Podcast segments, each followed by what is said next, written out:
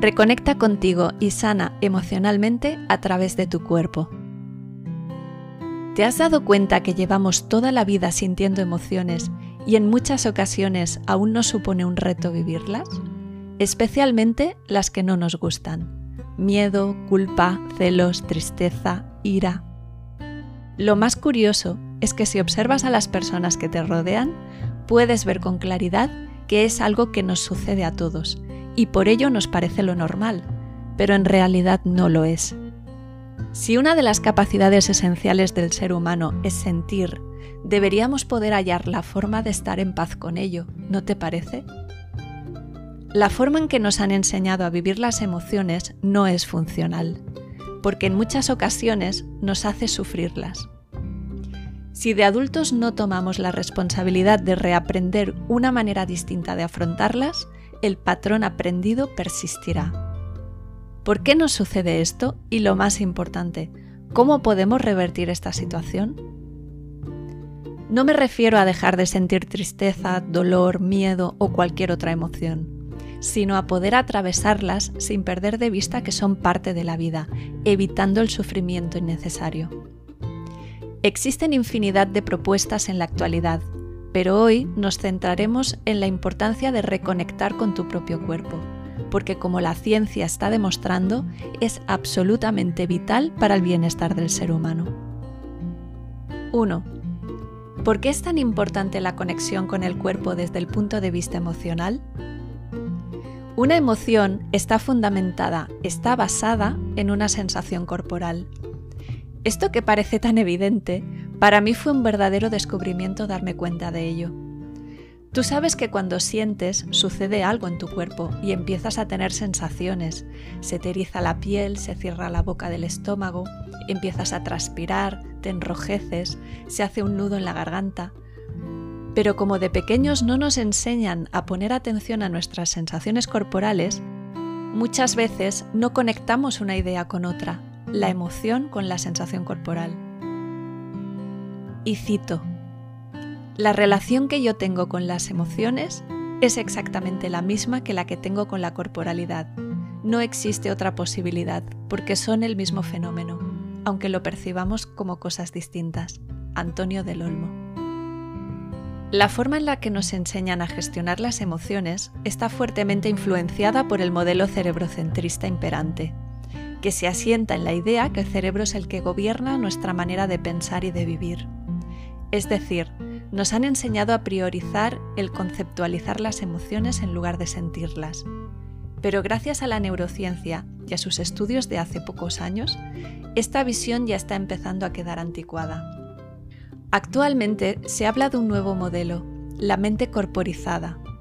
Las investigaciones muestran que lo que se da en realidad es una interacción permanente entre mente, cuerpo y corazón, que están interrelacionados y se influyen entre sí de forma constante.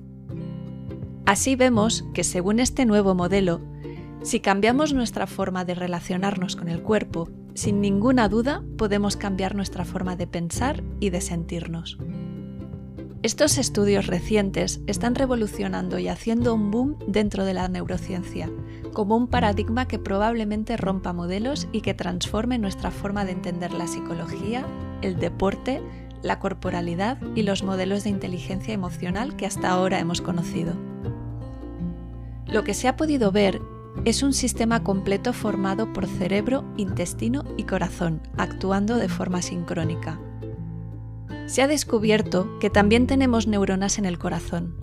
El campo electromagnético que emite el corazón es 5.000 veces más fuerte que el del cerebro. Se estima que entre el 85 y el 95% de las veces tomamos las decisiones de forma inconsciente. Son tan rápidas que primero las tomas y después las piensas racionalmente. ¿Y cómo las tomas? Por la emoción. De ahí las corazonadas que a veces tenemos se ha encontrado una gran riqueza de tejido neuronal en el intestino. Tu forma de alimentarte va a condicionar tu forma de sentirte y tu nivel de energía. El 90% de la serotonina, la hormona de la felicidad por excelencia, se genera en la flora intestinal y puede ser un factor de peso en la depresión. es sumamente importante añadir la corporalidad en nuestra forma de enfocar cualquier disciplina, porque hasta ahora había quedado un poco fuera. Y como vemos, es de vital importancia. Práctica propuesta. En este punto te invito a que te detengas unos instantes y tomes conciencia de cómo vives tú las emociones y que puedas sentir las sensaciones corporales vinculadas a la emoción puedes ayudarte evocando un recuerdo en tu mente que te haga sentir una emoción en este momento. 2. ¿Cuáles son las consecuencias de estar desconectados de nuestro cuerpo y de nuestras emociones? La forma en que nos educan de pequeños se basa en seguir referentes externos, padres, familia, maestros, amigos, que nos muestran cómo manejarnos emocionalmente, reproduciendo la misma forma en que ellos lo aprendieron. Así nos inculcan que enfadarse no es correcto, que tengo que estar contento, que llorar es signo de debilidad. Pero no nos hablan de la importancia de tomar contacto con nuestra propia experiencia para identificar qué nos pasa emocionalmente. Eso nos aleja de nosotros mismos, nos deja con una falta de referentes internos que sin darnos cuenta nos va disociando de nuestros propios recursos, de nuestro potencial y acarrea graves consecuencias. Más allá de las circunstancias personales de cada uno, son sensaciones profundas e inconscientes que están en el fondo del carácter y que todos compartimos. El primero es la incoherencia. Como estamos distraídos y desconectados de nosotros mismos, entramos en contradicción interna porque pensamos una cosa y sentimos otra, generando acciones que no nos llegan a satisfacer a nivel racional o emocional. La segunda es aislamiento. Si no me siento conectado conmigo mismo, tampoco me puedo sentir conectado con el exterior. Eso nos ocasiona una desconexión con el presente y con la realidad que nos rodea y un cierto grado de distancia con los demás. El tercero es miedo. La falta de referentes internos en que nos hemos educado nos produce miedo. ¿Cómo puedo confiar en mí si no me escucho, si no me atiendo? ¿Cómo puedo confiar en los demás y en la vida si no sé confiar en mí mismo? El cuarto es desasosiego. Sentirnos aislados y con miedo nos genera un cierto grado de desasosiego interno, aunque no nos demos cuenta, lo que nos dificulta estar en paz interna. 3. La importancia de implicar al cuerpo en cualquier proceso, más allá de las emociones. Nuestras creencias limitantes, nuestras dificultades emocionales y nuestras potencialidades se pueden y se deben trabajar desde el cuerpo, sobre todo para que los cambios sean sostenibles en el tiempo. ¿Por qué? La mente es como el aire, volátil e incierta. Nos lleva de un sitio para otro. Nuestras ideas se mueven muy rápido.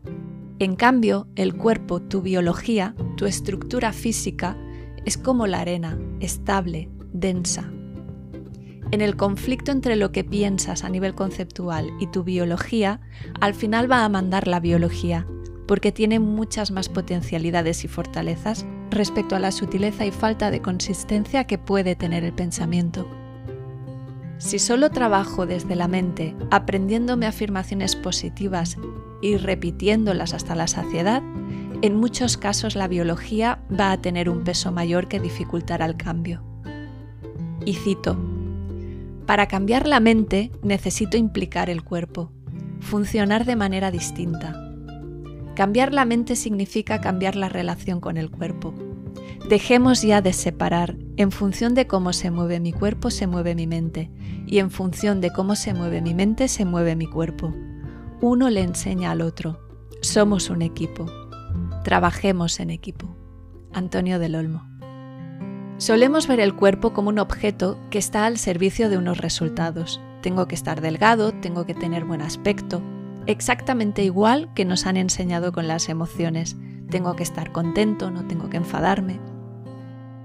La doctora Candace Pert, que fue una científica de prestigio internacional, concluye en su libro Moléculas de emoción que la mente no domina el cuerpo, sino que se convierte en cuerpo cuerpo y mente son una sola cosa.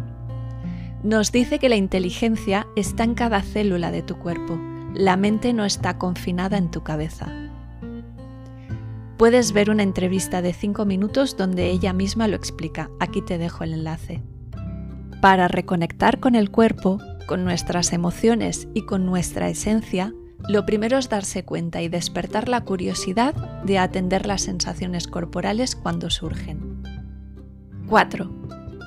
¿Cómo podemos tomar conciencia de la relación directa que existe entre tus emociones y tu cuerpo?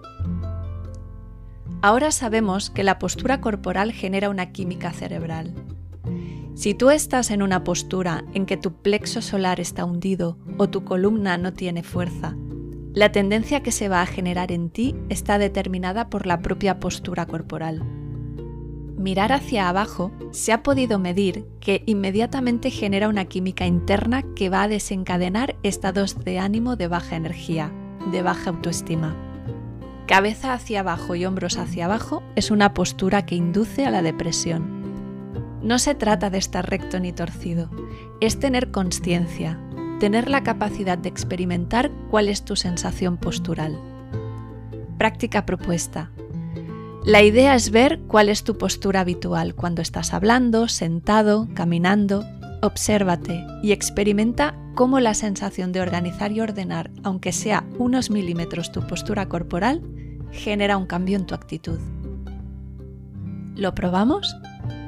No nos quedemos solo en lo que pensamos racionalmente atendamos al cuerpo para entender cosas de las que tal vez no nos hayamos dado cuenta antes.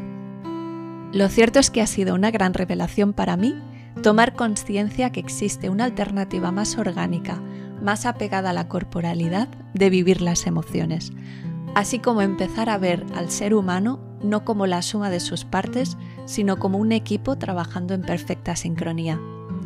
En el próximo artículo veremos la relación entre las emociones y las tensiones musculares de nuestro cuerpo, y cómo el alternar momentos de actividad con momentos de relajación es imprescindible para la buena salud de nuestro sistema nervioso.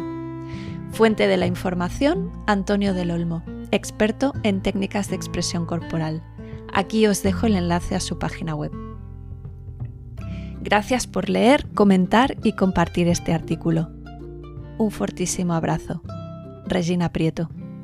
Te invito a suscribirte a mi blog. Te espero con un regalo de bienvenida. Un nuevo rumbo.es.